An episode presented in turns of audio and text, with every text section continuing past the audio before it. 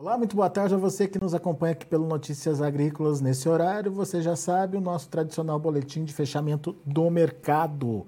E a gente olhando para Chicago, a gente é, vê que foi um dia negativo aí para os grãos de uma forma geral, especialmente para a soja. Soja perdendo entre 10 e 12 pontos nos primeiros vencimentos, os contratos mais próximos, e a partir de novembro uma queda um pouco menor, em torno aí de 5 pontos, mas é, ainda assim encerrando no vermelho. Milho e trigo também encerraram no vermelho, milho um pouco menos pressionado, trigo já teve é, perdas um pouquinho mais elevadas, entre 6 e 10 pontos nos primeiros vencimentos. Vamos aos Estados Unidos, onde está Aaron Edward. Ah, o Aaron está acompanhando de perto essa oscilação dos preços, está de olho naqueles é, suportes, né, é, principalmente a parte técnica da, da análise aí para entender uh, o viés aí dos preços, mas também está de olho nos fundamentos, fundamentos que podem daqui para frente mexer aí com esse mercado. Seja bem-vindo, meu caro. Hoje um mercado negativo lá em Chicago, mas o que, que dá para dizer nesse momento do mercado da soja? Chega a ser é, momento de preocupação? É, a gente pode ver engrenando aí um movimento de baixa daqui para frente? Enfim, o que, que dá para esperar dos preços, Aaron? Muito bem, colocou muito bem. Nós, nós, desde fevereiro, praticamente, nós estamos trabalhando dentro de uma faixa de negociação da soja que o limite superior ali está por voltas dos 17, passa um pouco, ou chega quase lá, mais próximo dos 17, e nós estamos negociando bem na área central dessa faixa de negociação. Então, até pode ter um pouquinho mais de um recuo e ainda está bem no meio dessa faixa.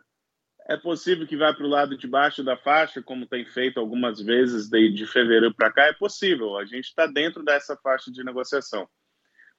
O, o, preocupante seria se a gente vai, vai desabar de vez o preço, se terminou essa, essa tendência altista da soja e tudo isso. E na minha concepção, a, na negociação de hoje, a gente está no meio dessa faixa de negociação. A incerteza sobre essa safra norte-americana ainda é grande, a demanda ainda é forte. Para mim, é negociação rotineira. É, teve um pouco de realização de lucros na, no lado de cima da faixa. Talvez já agora nós vamos achar compradores suficientes ou talvez a gente caia um pouquinho ali para o limite de baixo dessa faixa, mas até agora tem achado compradores sempre esse mercado da soja nos últimos meses e eu não vejo motivo no curto prazo de achar que isso vai mudar então, nos próximos dias ou semanas. Então, precificando essa, essa faixa alta e baixa, qual seria o valor? Ah, do lado. É, depende de qual contrato que está tá usando, mas o lado de cima dessa faixa é, é, é 17, que tem sido esse teto que a gente tem dificuldade de romper. E é, é uma faixa aí de mais ou menos, dependendo do contrato, mas de 1 a 2 dólares, né? Que você olha essa faixa, uma faixa bem grande. E a gente está no meio dessa faixa. Muito bem. Entre 15 e 17, então, vamos dizer. Uhum, a, uhum. a, faixa de trabalho aí.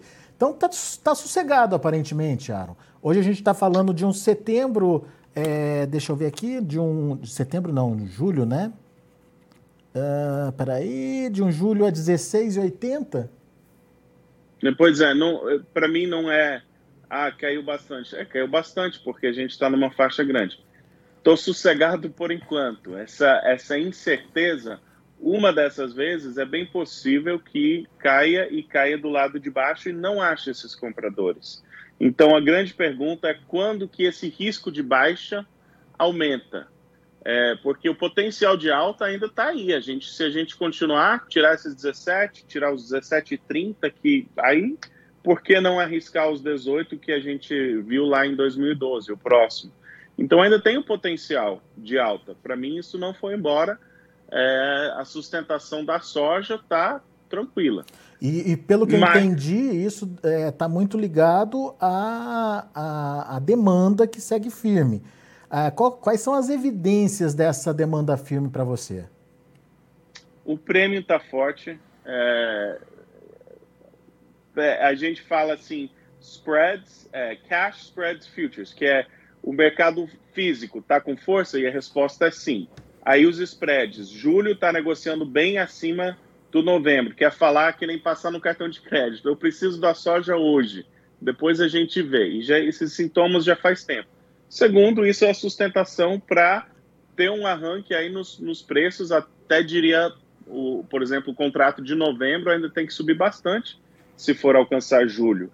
Então, todos os sintomas autistas, prêmio forte, é, tá tudo no mercado ainda. Isso, então, para mim, a demanda está firme. E até, que vai... e até o próprio farelo, né? Se sustentando aí depois de uma pressãozinha, né? Farelo caiu bastante, achou compradores e está com sustentação no nível que historicamente seria um nível bem alto, acima dos 400. Então, é, para mim ainda é motivo de falar, olha, esse mercado não não precisa de desespero. Dito isso, hum. por, por que, que a gente tem essa sustentação de baixo? Porque nós não sabemos a dimensão da safra norte-americana. Passou dos 50, estava em 50% plantado no começo da semana, plantou bastante de segunda até quarta, até hoje ainda tinha plantio, mas tem, tem chuva bastante previsto daqui para frente. Rain makes grain, a notícia da semana foi baixista, o preço caiu, tranquilo. Mas a safra não está cheia. Assim que a gente tiver mais certeza da safra norte-americana, a tendência é que o risco de baixa das preços, o risco de cair bastante, vai aumentar. Por hora, ainda tem incerteza sobre essa safra e o potencial de alta ainda é grande. Então, o limite, eu já venho falando isso, para mim, Junho é o mês onde você ainda tem praticamente todo o potencial de alta, sem muito potencial de queda. Depois de junho, eu fico com o pé atrás de, de ter uma leitura muito altista ou, ou de achar que o mercado vai ser resiliente, porque às vezes você vê essa queda brusca é, a partir de julho. Ou seja, temos aí pelo menos uns 30 dias, um pouco mais que isso aí, de mercado ainda buscando novos tetos, ou podendo buscar novos tetos. Exatamente. Depois disso, não é para falar que não pode ter alta em julho ou agosto, se tiver quebra, mas o risco de baixa também amplia bastante. Então, você ainda pode ter altas, mas a baixa também, é, o risco de baixa aumenta porque se a safra está boa, não, tem, não justifica o preço.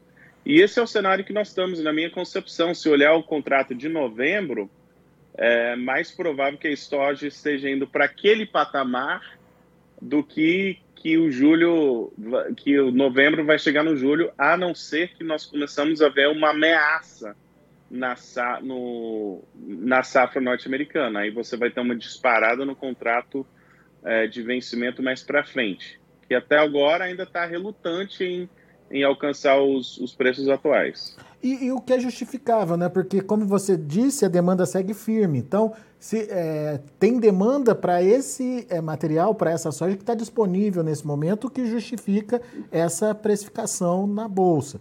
Agora, é, como é que está a demanda para a safra nova, Aaron, nos Estados Unidos?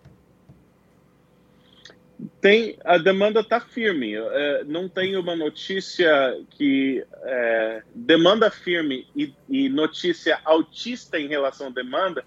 Para você ter um, uma movimentação altista do lado da demanda, você precisa ter um choque.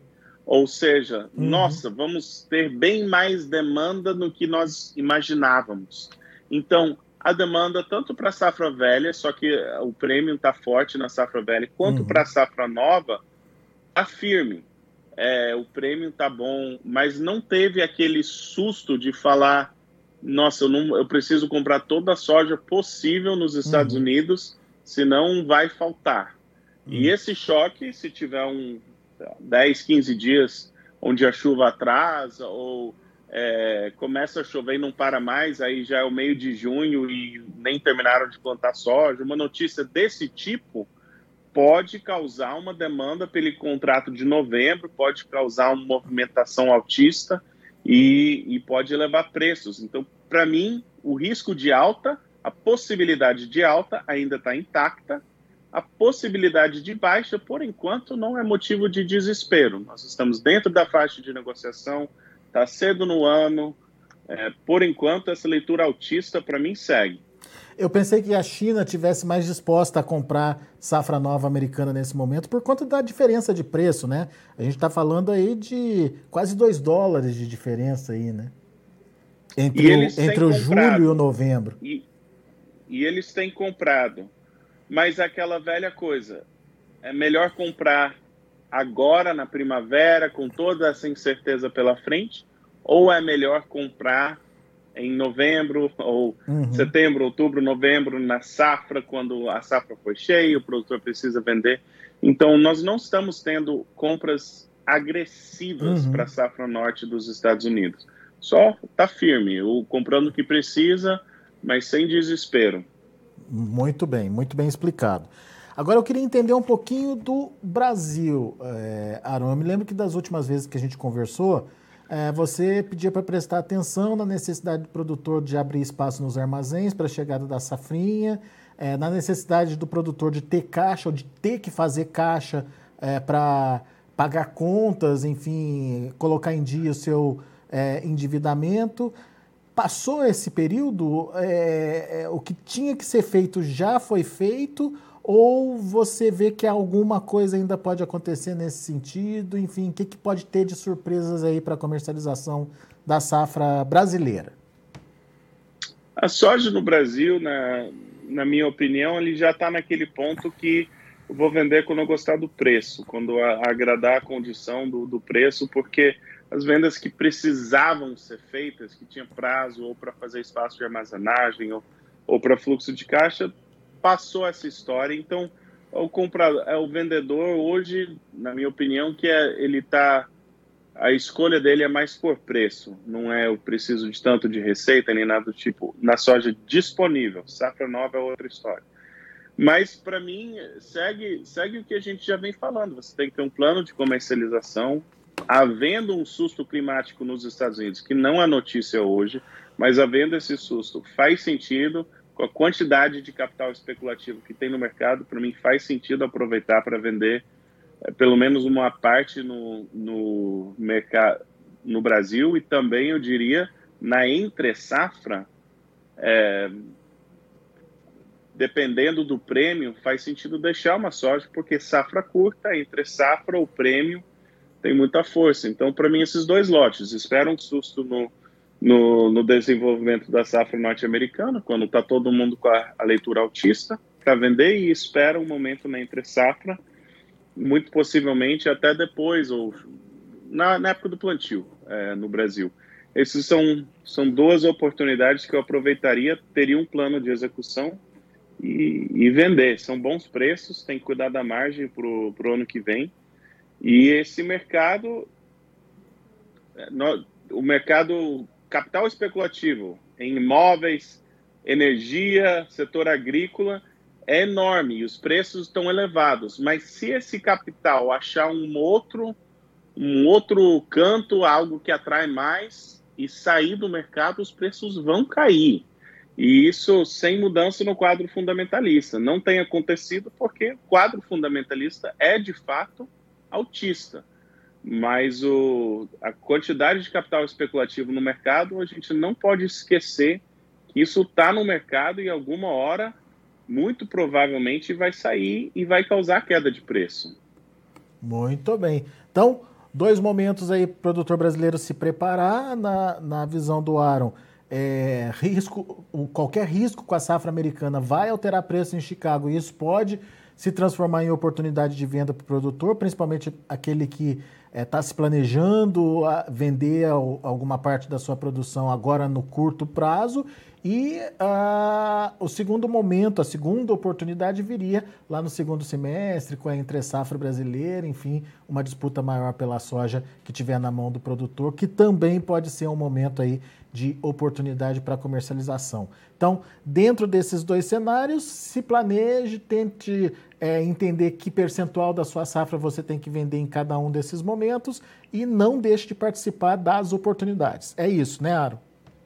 É isso mesmo. Tem que um, é, desde o começo, acho que foi janeiro que a gente estava falando. Esse é um ano que não é para se brincar, é para ter um plano e é para executar. Para mim, não mudou nada disso. A gente só está chegando mais próximo daqueles marcos que precisam ser respeitados e e geridos. Boa. Meu caro, muito obrigado mais uma vez pela sua participação conosco e volte sempre, Aaron. Abraço. Valeu. Tá aí Aaron Edward, direto dos Estados Unidos, trazendo as informações do mercado de grãos para a gente aqui.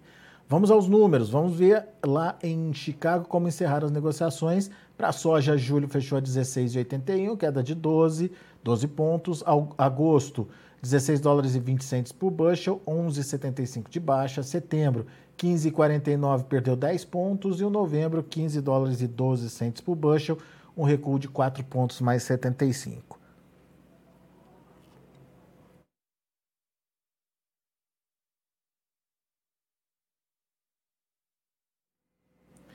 Vamos ver o milho. Para julho, 7 dólares e 72 centos por bushel. Encerrou aí com um pouquinho positivo, 0,5 é, pontos é, positivos.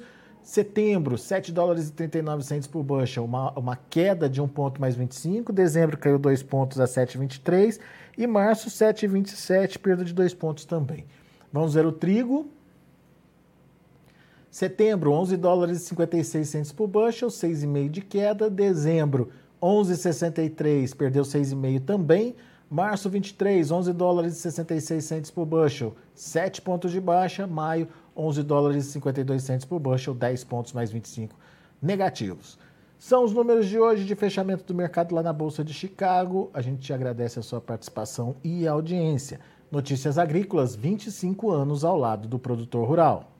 Participe das nossas mídias sociais no Facebook Notícias Agrícolas, no Instagram arroba Notícias Agrícolas e em nosso Twitter arroba Noteagri. E para assistir todos os vídeos, se inscreva no YouTube, na Twitch, no Notícias Agrícolas Oficial.